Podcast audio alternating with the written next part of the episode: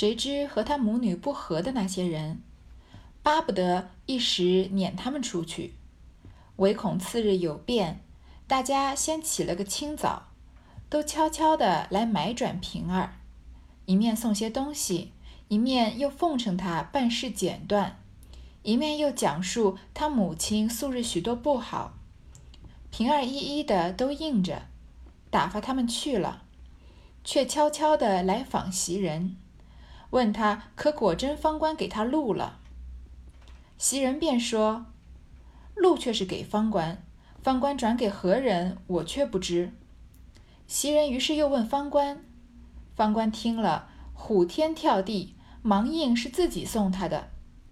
方官便又告诉了宝玉，宝玉也慌了，说：“禄虽有了，若勾起茯苓霜来，他自然也实供。”若听见了是他舅舅门上得的，他舅舅又有了不是，岂不是人家的好意反被咱们陷害了？英忙和平儿计疑，路的事虽完，然这霜也是有不是的。好姐姐，你叫他说也是方官给他的就完了。平儿笑道：“虽如此，只是他昨晚已经同人说是他舅舅给的了，如何又说你给的？”况且那边所丢的鹿也是无主儿，如今有赃证的白放了，又去找谁？谁还肯认？众人也未必心服。谁知道呢？平常和柳家的和刘五儿不和的那些人啊，恨不得赶快就把他们打一顿撵出去，唯恐次日有变，因为本来就是板上钉钉的事，王熙凤都发令了。说要打一顿撵出去了，结果又说要关一夜再说，就担心第二天有变，大家都起了个大清早的，悄悄来买转平儿，希望希望能贿赂平儿，一边送他东西呢，一面又奉承他办事简断，办事情简洁果断。那就是说这个事情就不要再拖了嘛，你就像奉维持你一贯的风格，办事简断就好。然后又讲述他母亲素质很多不好，你看平常柳家的这个做事情也是很失败的。我觉得这是在很多我们读书的时候会忽略的，会或者一些讲解的人会忽略的。好像在这里完全就把柳家的和刘五儿看成是受害者的这个形象。其实这件事情里面，他们虽然是无辜的被牵连，但是能看得出来柳家的和刘五儿平常做人有多么失败。可能主要责任在柳家的身上，但是很难也。也很容易想象，这个刘五儿因为自己好像快要去贾宝玉房里了，开始对一些就是平常对他献殷勤的男孩子啊，也不屑一顾啊，或者态度可能会比较差，所以能就是引起这个激愤，群起群起激愤，就大家居然为了要把他们赶走，全部都大自己自自动自发的大清早起来，自己花钱啊买东西，还来奉承平儿，所以你看如果。这些这些事情，柳家能看得到，希望他也能有所悔悟，自己平常做人是有一些肯定是嗯不周全的地方吧。但是平儿呢，并不是一个好相与的，不是说别人奉承他几句，平儿就会分不清东西南北了。他是什么样的人？王熙凤一手训练出来的人，所以他一边答应呢，打发他们走了，一边呢就来真的来查明真相。因为其实别人越想要早解决这件事情，这件事情越有蹊跷。这个道理呢，在。不管是在这个章节上面，还是你平常生活中啊，都是很通用的。其实很多时候，有些人他们做了错误的决断，在在一个在当这个一个某一个时间点做了一个错误的决断啊，很多时候都是呃这个仓促之下做的这个决定。所以各位如果遇到这样的情况啊，觉得自己心里面觉得有点不对，但是对方比如说在谈判的时候，或者呃。不管是一个生意上面啊，交易上面，或者是别人要你在问别人借钱啊，或者是不管谈一件大事还是小事吧，如果这件事情听起来是对你有利的，但是对方又很急着要促成这件事情，那这件事情就很有可能是有问题的。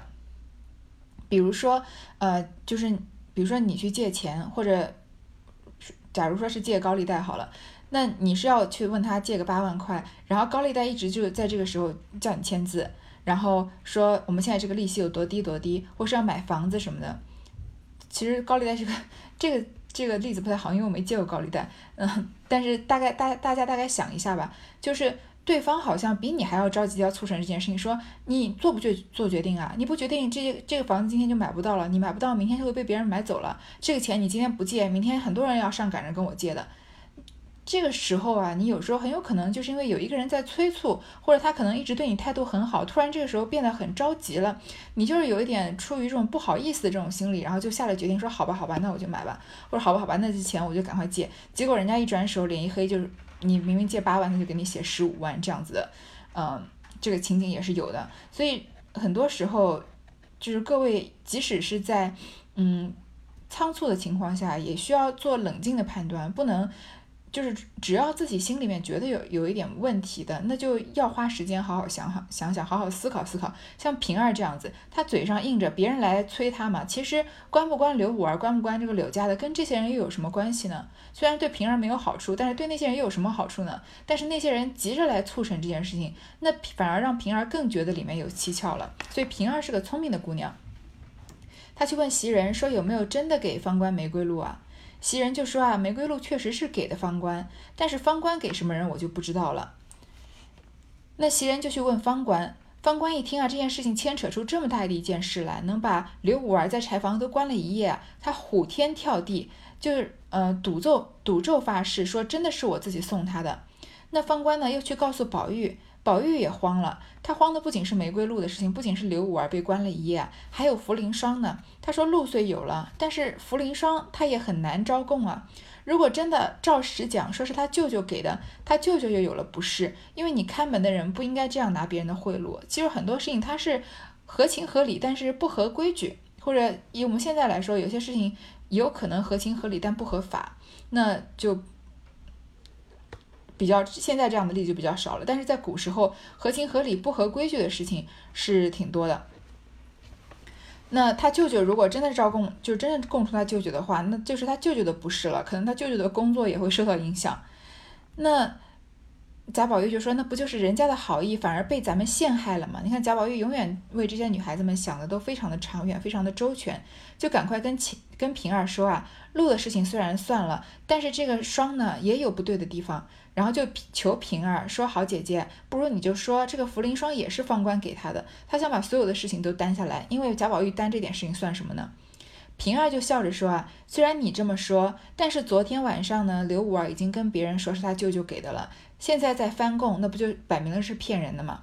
而且那边丢的鹿啊也无主，也不知到现在那这个玫瑰露不是刘五儿偷，那是谁偷的？现在也不知道。如今有赃证啊，都白放了。”刘五儿是人赃并获的，这个主人丢了玫瑰露，他多了玫瑰露，对吧？但是这个赃证的人呢，把他要放掉了，那我还去找谁啊？谁还肯招认啊？大家也未必心服，这样放了刘五儿，大家也不一定服的。况且这些人还这么想把刘五儿和柳家的打得永世不得翻身呢，对吗？晴雯走来笑道：“太太那边的路再无别人，分明是彩云偷了，给环哥去了，你们可瞎乱说。”平儿笑道：“谁不知是这个缘故？但今玉串急得哭，悄悄问着他，他应了。玉串也罢了，大家也就混着不问了。难道我们好意都揽这事不成？可恨彩云不但不应，他还挤玉串，说他偷了去了。两个人窝里发泡，先吵得何府皆知。我们如何装没事人？少不得要查的。”殊不知告失道的就是贼，又没赃证，怎么说他？宝玉道：“也罢，这件事我也硬起来，就说是我唬他们玩的，悄悄的偷了太太的来了，两件事都完了。”袭人道：“也倒是件应治事，保全人的贼名儿，只是太太听见又说你小孩子淘气，不知好歹了。”平儿笑道。这也是小事，如今便从赵姨娘屋里起了赃来也容易。我只怕又伤着一个好人的体面，别人都别管，这一个人岂不又生气？我可怜的是他，不肯为打老鼠伤了玉瓶。说着，把三个指头一伸。袭人等听说，便知他说的是探春，大家都忙说：“可是这话。”竟是我们这里硬了起来的为是。平儿又笑道：“也须得把彩云和玉串两个业障叫了来，问准了他方好，不然他们得了意，不说为这个，倒像我们，倒像我没了本事问不出来，烦出这里来完事。他们以后越发偷得偷不得，尽管偷了。”袭人等笑道：“正是，也要留个地步。”这里呢，晴雯就说她知道是谁偷的呀？王夫人那里的玫瑰露肯定不是别人偷的，明明是彩云偷了给环哥去了。还记得前面，呃，贾环问这个，呃，方官要这个茉莉粉，呃，要这个蔷薇销，然后方官用茉莉粉跟他代替嘛？这会儿啊，他。肯定又是彩云把王夫人那里好的东西玫瑰露偷给贾环了。其实彩云或者是彩霞这里，前面我们说过几次，这个彩云彩霞在《红楼梦》里面写到，有时候是两个人，有时候是一个人。但是我们就就姑且把它当成一个人来看。这个人呢，他是把自己的命、把自己的未来赌在贾环身上的，所以他呃对贾宝玉是不屑一顾的。贾宝玉怎么对他陪着笑脸，他都不管，眼睛只看贾环。那他对贾环呢，多少也是有几分真心真意的。那贾环对他好啊，不管是蔷薇销还是茉莉粉拿来给他，他也对贾环好。所以贾环拿不到的这种玫瑰露呢，这个彩云就去想去偷给他。所以这是一种，嗯，应该是说不谙世事的时候会产生的这种。这种爱情吧，就是年很年轻，不能已经不能算是年轻了，就是青少年时候的爱情。有时候为了我爱你，可以做出一些呃非常出格的事情，或者或者是比如说去偷东西啊，或者是抢东西啊，或者是嗯那个时候就是青少年时期的叛逆和这个那个刚刚萌芽的这个爱情啊结合起来产生的一种可能化学作用吧。我觉得其实在这里彩云虽然是做错了事，但是她的爱是很真很真实的，很炽烈的。他去偷了东西给贾环，然后说：“你们不要乱说，不要说是呃刘五儿偷的。”平儿就笑着说：“啊，说谁不知道是这个缘故呢？啊，原来平儿也知道这个玫瑰露是彩云偷的。说但是现在金钏急得直哭，就悄悄问他，如果悄悄的问彩云，他承认了，那金钏也罢了，大家就混着不问了，我们就好意把这个事情兜了兜了就算了，对吧？”可恨的是啊，彩云她偷了东西，她不但不应，她还挤玉串儿，还说是玉串儿偷的。那彩云在这里人品就有问题了。但是我们再往后看才看出来，这里先不要下定论啊。就是说，呃，彩云不承认是自己偷的，说是玉串偷的。两个人窝里发炮，两个人窝里斗啊，吵得何府皆知。你说是我偷的，我说是你偷的，我们怎么能装成没事人呢？肯定是要查的呀。但是谁知道啊？告失盗的就是贼，是贼喊捉贼啊！彩云喊铲着东西丢了，但是是他偷的，但是又没有赃证，又找不到这个玫瑰露，怎么说他呢？宝玉就想想说说啊，算了算了，这件事情我也应下来吧，就说是我唬他们玩的，是我悄悄的把这个王夫人的玫瑰露偷了，这两件事情就都完了。你看贾宝玉很愿意帮这些年轻的女孩子们承担罪名啊，不管这个东西是谁偷的，他。他知道不是刘五儿吗？他现在已经知道是彩云了。他也不管是彩云还是玉钏，还是要帮刘五儿，反正不管帮这三个人里的哪一个，还是三个都帮。贾宝玉愿意把这件事情应下来，所以我们现在再想想看，贾宝玉那种，嗯，别人叫他混世魔王啊，或者他那种，嗯，名声啊，就是一个不爱读书啊，就爱乱乱玩，呃，到处这个乱混的这个名声啊，有一些是他本身的性格使然。那又有多少是有可能他帮这个女孩那个女孩担了一些罪名下来呢？他是一个最有这个慈悲心肠的人，对吗？所以贾宝玉说：“算了，我把他们都担下来吧。”那袭人就说：“啊，这也是件阴质事。这个阴质就是只有自己知道，他别人不知道的功德的事情，是无条件的帮助别人，没有企图的救助别人的，这就是叫阴质。简单点说就是积阴德，但是是做好事不留名那种。”说啊，保全人的贼名儿，那就那些偷东西的人就不要就不要有损他们的名声，对吧？但是只怕太太听说啊，又说你是小孩子淘气，不知好歹了。这个罪名放在贾宝玉身上就轻很多了。这个自己儿子偷妈妈的东西嘛，然后闹着玩的有什么关系？这和主人偷仆人的东西性质就是两件事，两个性质了。平儿就笑着说呢，这也是小事。现在就从赵姨娘屋里起了将来也容易，因为彩云偷来给贾环嘛，那这个贾环是养在赵姨娘房里的，所以玫瑰露肯定在赵姨娘房里，但是平儿还有一层顾虑，她怕伤了一个好人的体面。这个好人是谁呢？说别人都不管啊，这个人不就又生气了吗？别人又会觉得你是看在我的面子上不惩罚这个赵姨娘房里的这个贾环或者彩云了。说我可怜的是他不肯为老鼠打伤了玉瓶，我不想要为了呃打老鼠把这个玉瓶给伤了。那谁是玉瓶呢？他是他就把三个手指头一伸啊，别人就知道他说的是探春，因为这个彩霞是。彩云、彩霞是赵姨娘房里的，他们为了贾环偷王夫人房里的东西，那这个罪名是要加在赵姨娘身上的，因为她是治下不严嘛。那呃，如果在这里赃物是从赵姨娘房里搜出来的话，那探春作为赵赵姨娘的女儿，赵姨娘是探春的亲生母亲，对吧？这件事情如果不管他们怎么管，都会伤了探春的体面。如果把这件事情闹大，那赵姨娘的房里的东西。呃，被弄出来，结果是赵姨娘房里的人偷王夫人房里的东西，那这件事情也是会伤及到探春，因为探春是怎么说是跟赵姨娘有血缘关系的，对吧？那如果他们明明知道这件事情，故意不去查，那别人都心知肚明是赵姨娘房里的人偷的，但是不查，那探春又会觉得受了羞辱了，因为她从来是不认赵姨娘这个母亲的，那别人肯明显是看在探春的面上，而不惩治赵姨娘，所以还是。说明在别人眼中，探春是赵姨娘的亲生女儿，所以要看探春的面子。这个道理不知道我能不能解释得清楚啊？就是管还是不管，都是要伤探春的。所以平儿不想为了打老鼠啊，伤了玉萍。不管是赵姨娘还是赵姨娘房里的这些人啊，都是平儿口里的老鼠。那探春就是玉萍了，她是会被伤到的。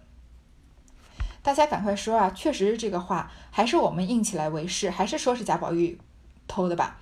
平儿又笑道：“呢，他想的又比较深一层，说那也要把彩云和玉玉串两个业障叫过来，问准了他们方好，不然呢，他们得了益啊，他们得了这个收益，他们不会说啊，是因为有人帮他们认下这个罪了，他们会是说啊，我没本事问不出来，反而看清了平儿了，凡出来这里来完事啊，他们以后越是能偷的不能偷的都会去偷了。”所以平儿这个态度很明确，就是说贾宝玉，你把这件事情担下来吧，因为我不想打了老鼠伤了玉萍，不想伤了探春，所以我们就说是贾宝玉偷的。但是呢，同时我要把这个罪魁祸首找过来，彩云和玉串，但是主要是彩云了，告诉他我我们现在知道是你偷的，我现在让贾宝玉保全，为了保全探春，所以帮你把这件事情印下来了。你不要以为我不把这件事情闹大是。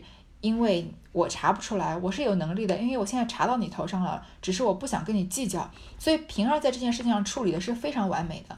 我们能看得出来，他的能力是不亚于王熙凤的，而且他还有比王熙凤没有的一层，就是怜悯之心。如果王熙凤下了这个命令，说打四十大板赶出去，刘五儿抱着王熙凤的腿哭，王熙凤是不可能听他解释的，因为他没这个时间，也没这个精力听一个这个下人跟他解释自己是不是清白，是不是冤枉。但是平儿愿意，平儿听了之后呢，还能力排众议啊，去真的探寻事实的真相，然后不去冤枉一个好人，所以平儿是个很了不起的姑娘。平儿便命人叫了他两个来，说道：“不妨，贼已有了。”玉钏儿先问贼在哪里，平儿道：“现在二奶奶屋里，你问他什么应什么。我心里明知不是他偷的，可怜他害怕，都承认。”这里宝二爷不过意，要替他认一半。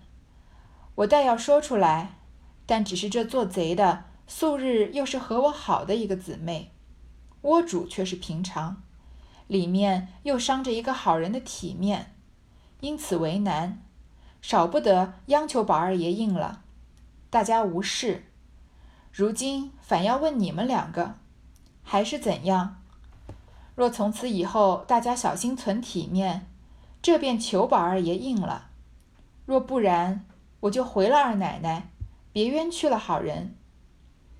彩云听了，不觉红了脸，一时羞恶之心感发，便说道：“姐姐放心，也别冤了好人，也别带累了无辜之人，伤体面。偷东西原是赵姨奶奶央告我再三，我拿了些与环哥是情真，连太太在家，我们还拿过。”个人去送人也是常事，我原说嚷过两天就罢了，如今既冤屈了好人，我心也不忍。姐姐竟带了我回奶奶去，我一概应了完事。平儿就命人啊，把玉串和彩云叫过来，说啊，现在不用管了，贼已经抓到了。玉串就先问贼在哪儿，平儿就说啊，在二奶奶屋里，在王熙凤那儿呢。你现在问他什么，他就答应什么。我心里面明知道东西不是他偷的，但是他太害怕了，屈打成招了，什么都承认。这里宝二爷看不过去啊，要替他认一半。我要说出来呢，但是这个做贼的呀，平常又是跟我好的一个姐妹，你看平儿说话很有水准。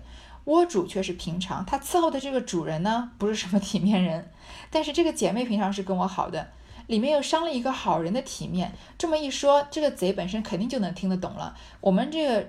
旁观者能看得出来，因为我们是从头看到尾的嘛。但是其他人听的是云里雾里的。什么叫跟我好，窝主平常又伤着好人的体体面是谁啊？但是彩云从他的角度一听就知道平儿是在说他自己跟平儿平常关系不错。他伺候的赵姨娘呢，窝主是平常人，平常的没有没怎么被人看得起，又伤着一个好人的体面，就是探春的体面。所以彩云一听就能听出来，他们已经查到是他了，因此才为难，少不得央求宝二爷应了。说现在要问你们两个还是怎样？如果以后呢，你们小心谨慎的做事，大家存着体面，我们现在就求宝二爷把这件事情这件事情应下来，不然呢，我就去回二奶奶，不能冤枉好人。您看彩云和前在前面和玉串互相咬着，说是对方偷的，他在这里啊，不觉红了脸，羞恶之心感发，突然觉得很羞愧，然后呢，他就站出来承认了。彩云这个女孩。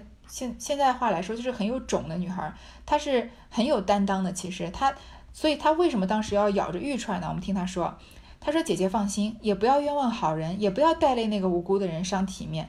偷东西呢，是因为赵姨奶奶央告我再三。你看这里赵姨娘又出现了，她居然求着自己房里的丫头去偷她的主人，就是王夫人房里的东西。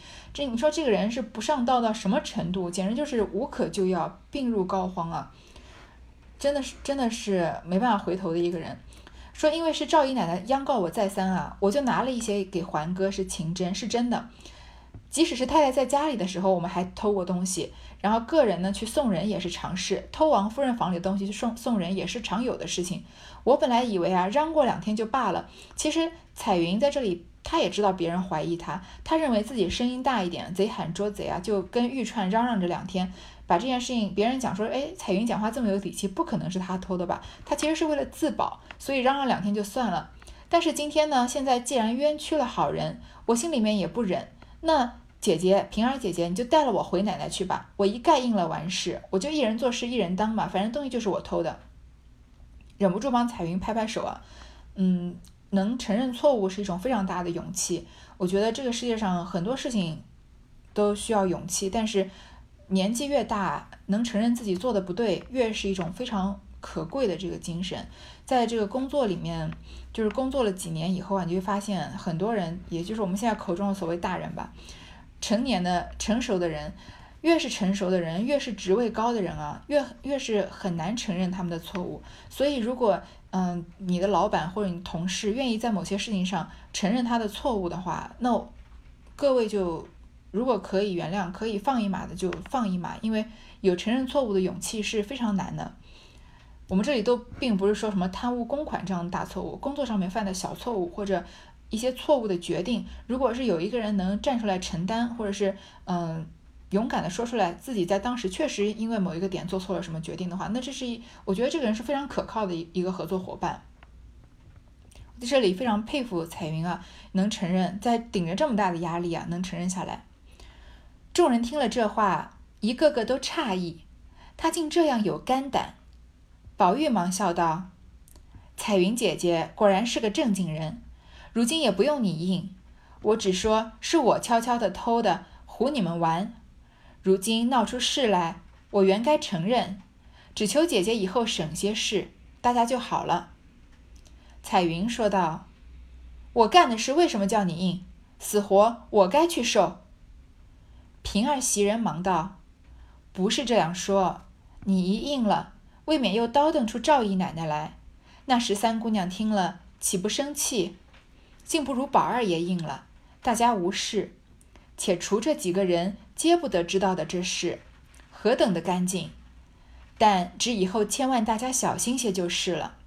要拿什么，好歹等到太太到家，哪怕连着房子给了人，我们就没干系了。”彩云听了，低头想了一想，方依允。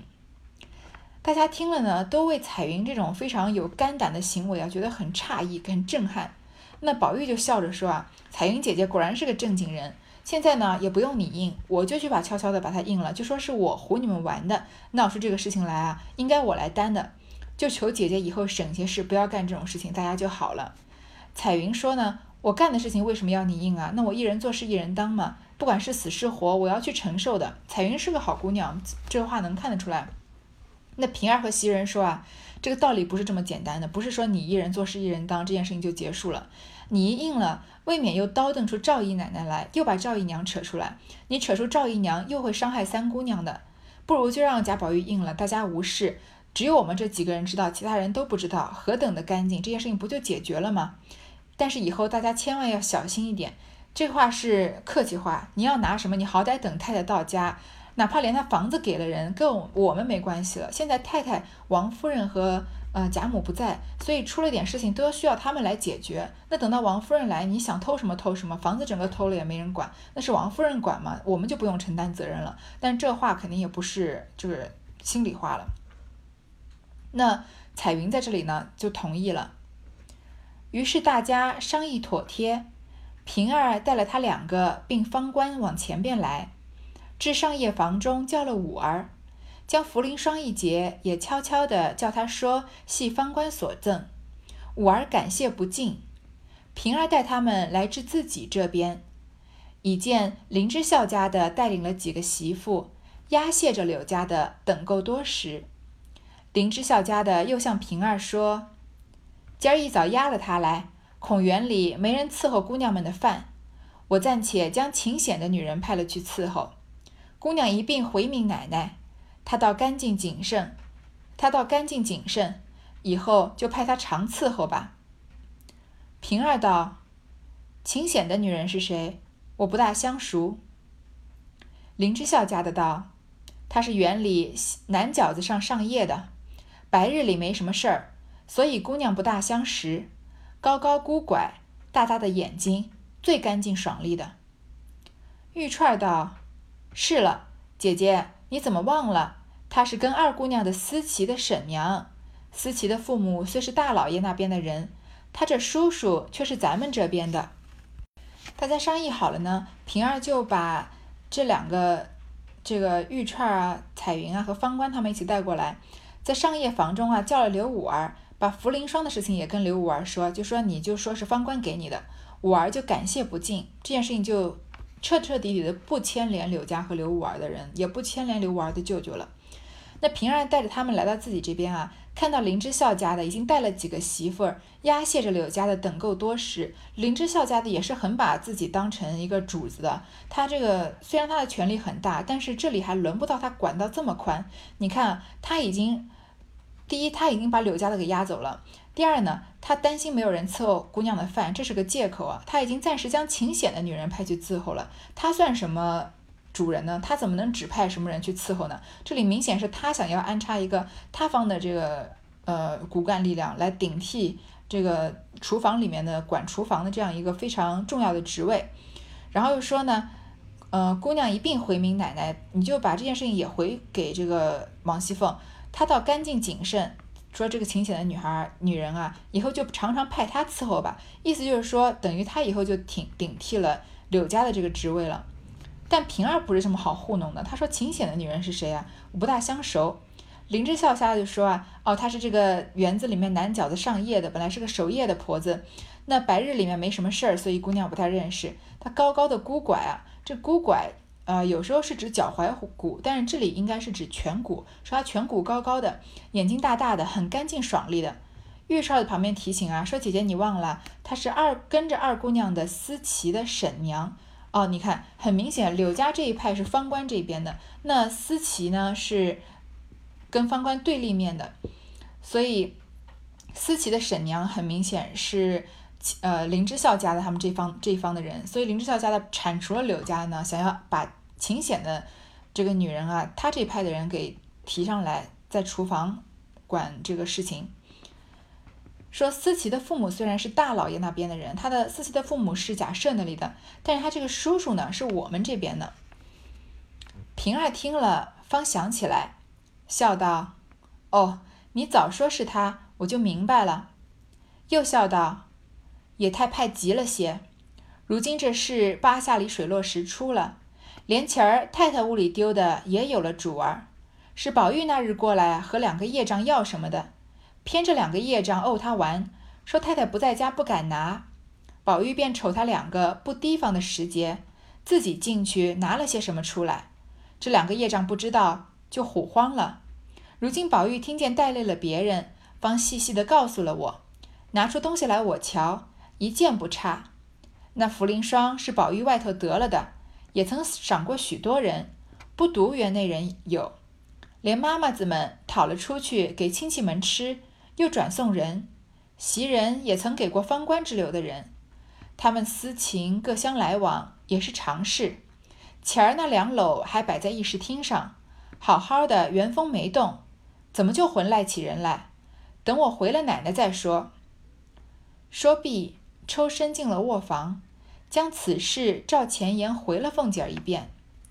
你看平儿不动声色，就把林之孝家的话给怼回去了。说你早说是他，我就明白了。你就早说是思琪的婶娘嘛，是你这派的人，你不敢说是不是？故意说他长得怎么样啊？是做什么职业的？什么手呃园子西面上夜的，对吧？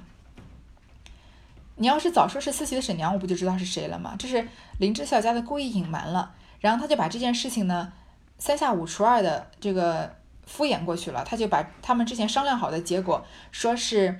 呃，本来是宝玉要来问这个玉钏和彩霞要东西，结果他们不说不敢拿，宝玉偷偷的偷走了。然后又说这个茯苓霜也是宝玉在外面拿的。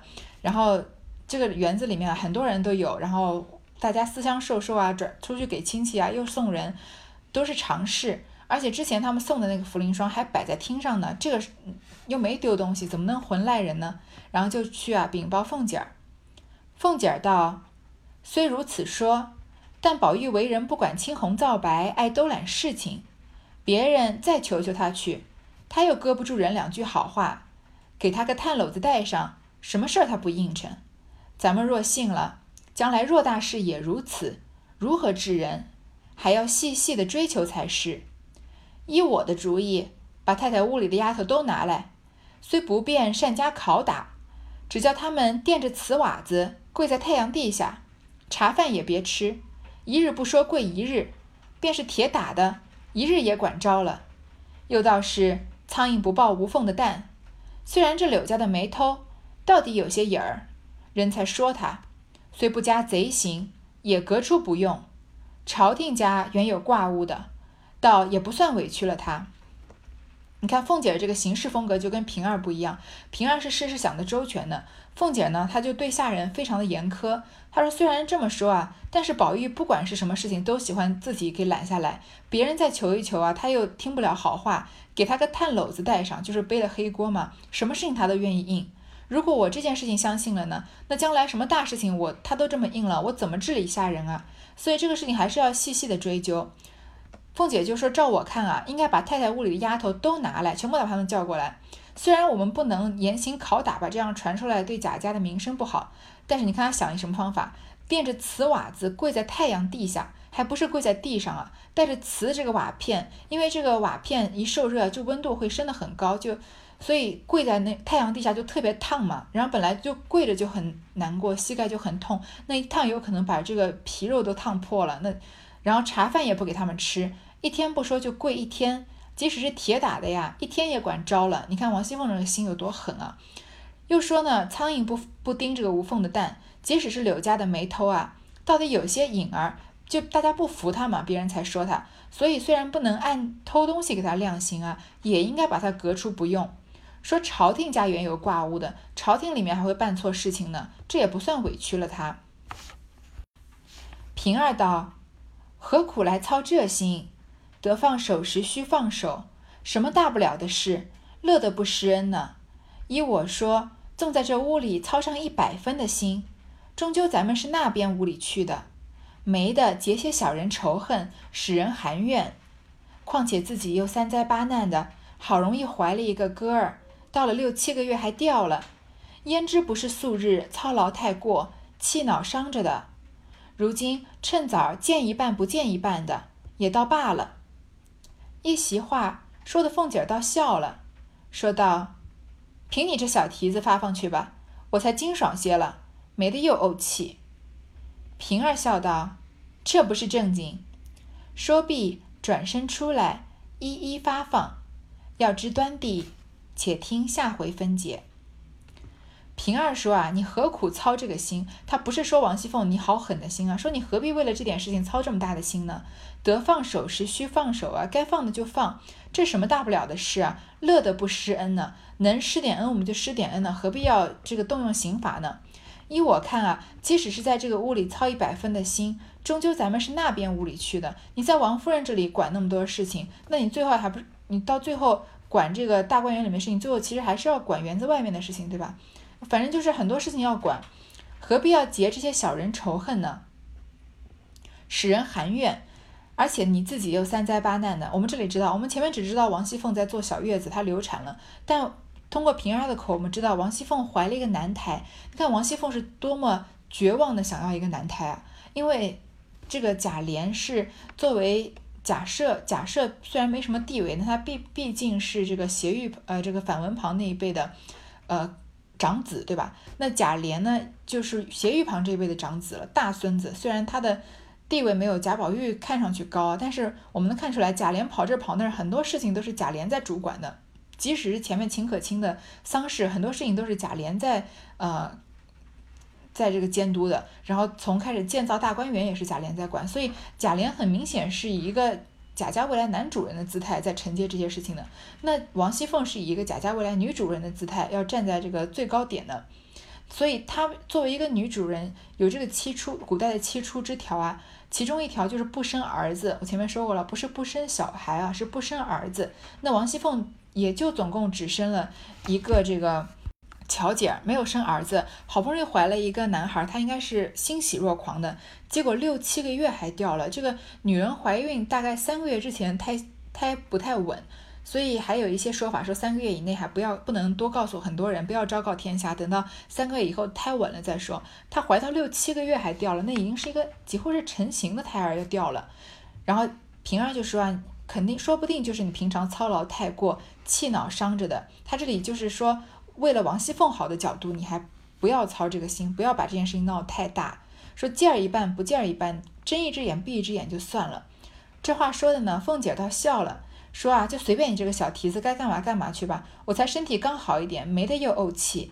平儿就说啊，这才是正经呢。然后就是转身出来啊，一一发放。这一回呢，就在这里结束了。你看这里判冤绝狱，平儿行权啊，我们看得出来。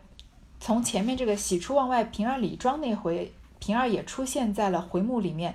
但是那回呢，她主要是个受气包的形象，然后就是她怎么受了贾琏和王熙凤的气啊，然后把自己再打打打扮打扮漂亮，对吧？但是这一回我们就看到平儿这个果断的这个形象，这个杀伐果断，而且还非常的谨慎，不会冤错冤了一个好人这样的一个形象。所以平儿这个形象到这里。在《红楼梦》里面就已经被曹雪芹塑造的非常非常饱满了。好，第六十一回就到这里结束了。